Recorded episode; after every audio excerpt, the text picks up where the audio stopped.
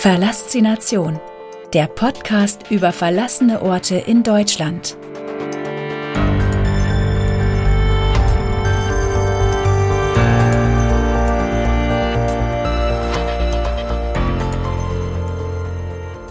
Gelbe Villa.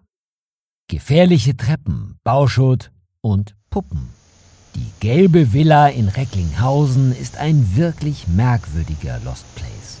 Er liegt direkt an einer vielbefahrenen Straße und trotzdem nimmt man ihn kaum wahr, wenn man an ihm vorbeifährt. Die Fassade wird zum Teil durch ein immer höher werdendes Gebüsch verdeckt. Ich laufe die vielbefahrene Straße entlang und schaue, ob es irgendwo einen Eingang gibt. Tatsächlich gibt es einen und er könnte nicht einfacher zugänglich sein. Die Haustür steht offen und über ein paar Treppenstufen gelangt man ohne weitere Anstrengungen ins Innere. Begrüßt werde ich hier von Schutt, Müll und einem ausgekippten Gesellschaftsspiel. Das Spiel weckt Hoffnungen. Vielleicht kann ich in den Zimmern der gelben Villa noch mehr Überbleibsel der ehemaligen Bewohner entdecken. Die ersten Zimmer sind sehr ernüchternd. Sie sind fast komplett entkernt. Es wurden sogar schon Wände mit Bauzeichnungen markiert. Es sieht fast so aus, als würde hier bald saniert werden. Ich setze meinen Weg fort. Nachdem es im Erdgeschoss eher wenig interessant war, bin ich gespannt, was die anderen Stockwerke noch so zu bieten haben. Durch das großzügige und helle Treppenhaus geht es weiter nach oben. Leider wurde auch hier schon gearbeitet. Alle Räume sind leer. Das Einzige, was noch übrig ist, ist etwas Müll und ein paar Graffitis an den Wänden. Nun sind wir mittlerweile ganz oben angekommen. Doch sah das Gebäude von draußen nicht viel größer aus. Es scheint, als wäre das Gebäude in der Mitte geteilt. Wir stehen vor einer Balkontür, beziehungsweise von dem, was davon noch übrig ist. Über den Balkon gelange ich in den anderen Teil der seltsamen gelben Villa.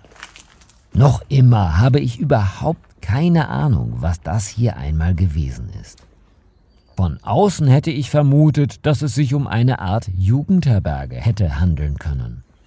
Dafür wäre die Aufteilung im Innern aber irgendwie unpassend gewesen. Wie in dem anderen Gebäudeteil befindet sich hinter dem Balkon ein Treppenhaus. Die Treppe ist aber in einem wesentlich schlechteren Zustand. Das Geländer wackelt schon, wenn man es nur schief anschaut. Die Stufen liegen voll mit Müll und ein Geruch von verbranntem Holz liegt in der Luft. Leider hat es wohl auch hier gebrannt. Das viele Löschwasser sorgt dann dafür, dass das Gebäude noch schneller verfällt. Ich schaue mich in den oberen Räumen weiter um, denn nach unten geht es hier für mich nicht. Dafür ist die Holztreppe nicht vertrauenswürdig genug. Hin und wieder gibt der Boden beim Auftreten nach und es sind immer mal wieder Geräusche zu hören. Mir ist nicht ganz wohl bei der Sache und ich beschließe, mich über den Balkon zurück in den anderen Teil des Gebäudes zu begeben. Eben in den Teil, durch den ich auch hineingelangt bin. Ich entdecke auf dem Rückweg noch eine kleine Abstellkammer. Das Fenster ist eingeschlagen und es kommen kleine Ranken hereingewachsen. Hier bekomme ich noch einmal die Gelegenheit, ein paar schöne Bilder aufzunehmen. Danach trete ich endgültig den Rückweg an. Zu gerne wüsste ich, was sich in dieser gelben Villa einmal abgespielt hat und warum jemand Puppenköpfe an die Haustür genagelt hat.